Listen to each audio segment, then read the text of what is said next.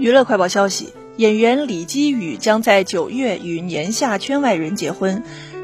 二十三号，经纪公司相关人士对韩媒表示，李基宇将于九月末与非艺人女友在济州岛举行非公开婚礼，祝歌和司仪将由熟人组成。据报道，准新娘比李基宇年轻，美貌和人品兼备，只是两人的交往时间或见面的契机尚未公开。李基宇二零零三年通过电影《假如爱有天意》出道后，通过多种作品被大众所熟悉，出演了《追踪者》《时间脱离者》《这该死的爱》《有品位的他》《只是相爱的关系》《Eighteen Again》《我的解放日志》等，展现了广阔的演技范围和反转魅力。